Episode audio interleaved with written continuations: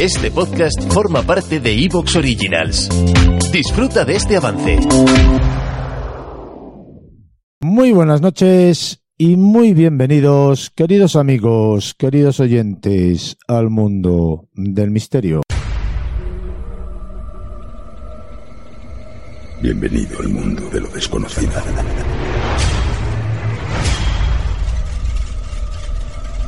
¿Quieres viajar con el tren de lo insólito por las vías del misterio?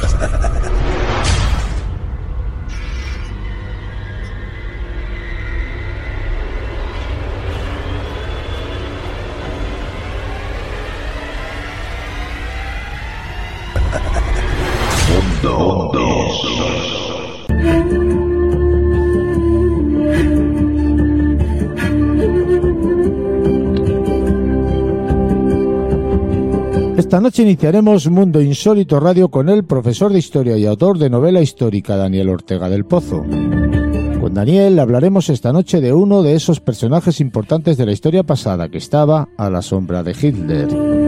Un personaje que le gustaba estar en la cumbre del anonimato, pero que fue acaparando un tremendo y decisivo poder. Un personaje conocido como el secretario personal del gran dictador de la Segunda Guerra Mundial.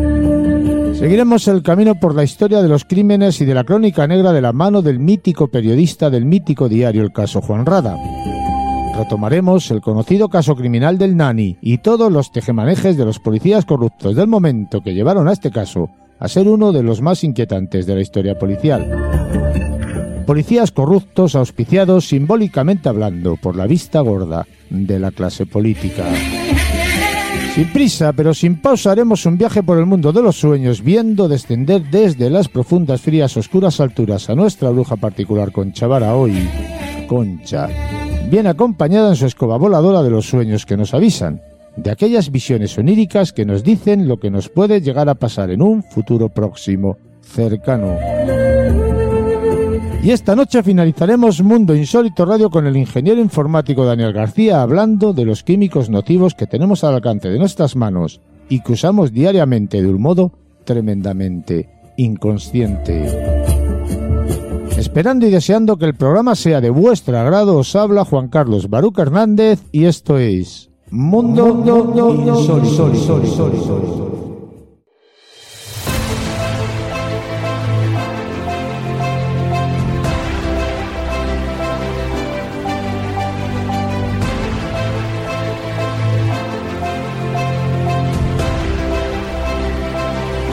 ¿Cómo estamos, Dani? Bienvenido. Hola, Juan Carlos. Muy buenas noches. Encantado de estar una vez más contigo. ¿Qué tal? Vamos, vamos por esos lares de la historia pasada, ¿no? Vamos a buscar esas explicaciones, si es que las tienen, a esas extrañas, insólitas desapariciones tanto de Hitler como, como de Martin Bormann, ¿no? Pero antes que nada, si te parece bien, Dani, eh, antes de entrar de lleno en el meollo de la cuestión que te ha traído hoy a Mundo Insólito Radio, me gustaría que contaras a la audiencia, para aquellos que lo desconocen, quién era este, este tal Martin. Bueno, pues Martin Bormann es uno de esos personajes a la sombra de, Hitler, de otros personajes pues como Himmler, eh, Rommel eh, y una serie de etcétera, de personajes vamos a decirlo así, célebres del Tercer Reich. Martin Bormann es el típico hombre en la sombra que va a manejar los hilos más allá de lo que muchos imaginan, porque mm, Martin Bormann es de esas personas que gustan pasar desapercibidas, pero a su vez van haciendo un gran acopio de poder. ¿De acuerdo? O sea, podemos decir que Martin Bormann se le recuerda por ser el secretario personal de Adolf Hitler durante prácticamente los años finales del, nacionalsocialismo en, Alemania. todos sabemos que el partido de Adolf Hitler estuvo en el poder desde enero de 1933 hasta la caída del Tercer Reich en esa primavera, en ese mes de finales de abril, comienzos de mayo de 1945.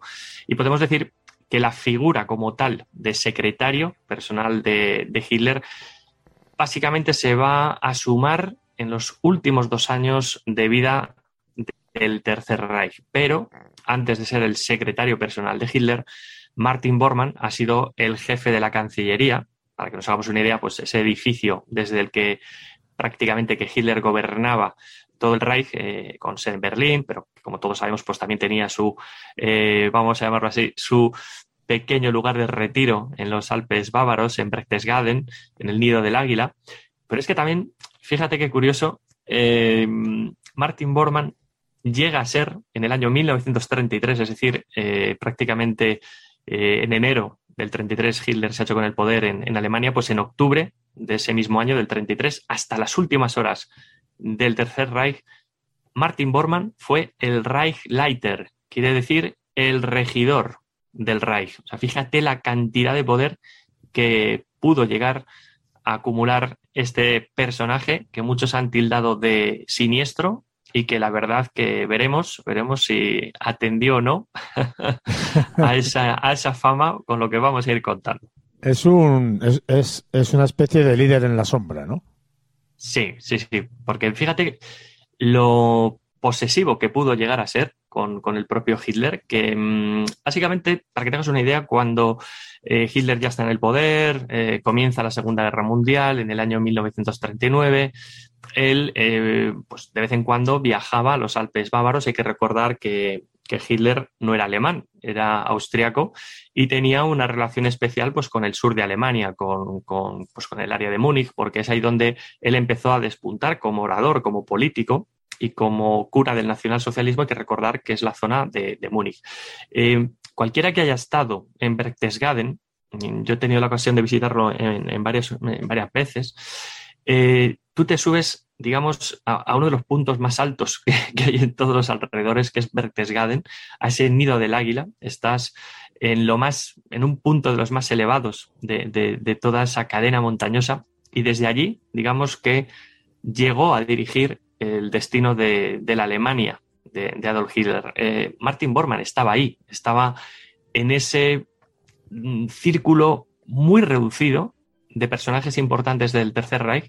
Eh, fíjate, eh, Juan Carlos, que, tenga conciencia la, audiencia de lo importante que, llegó a ser Martin Bormann, que cualquier persona que se iba a entrevistar con Hitler en ese nido del águila o, en el propio, en el Berghof, ese, vamos a, llamarlo así, ese lugar de retiro, esa, esa mansión, entre comillas, que tenía allí Hitler, eh, tenía que pedir permiso previo y debía contar con la aprobación del propio Bormann. O sea, eh, esto ya es un dato bastante esclarecedor para saber que, bueno, ya en la época de la Segunda Guerra Mundial, del 39 al 45, cualquier persona que entrase allí, insisto, desde gente cercana en el partido hasta el último de los diplomáticos extranjeros, debía contar con la aprobación personal del propio Bormann. O sea, esto ya nos da una pista importante, ¿no? Era una especie de secretario, pero con mayúsculas, ¿no? Pero vamos, en todos los sentidos. Es más. ¿Te está gustando lo que escuchas? Este podcast forma parte de Evox Originals y puedes escucharlo completo y gratis desde la aplicación de Evox. Instálala desde tu store y suscríbete a él para no perderte ningún episodio.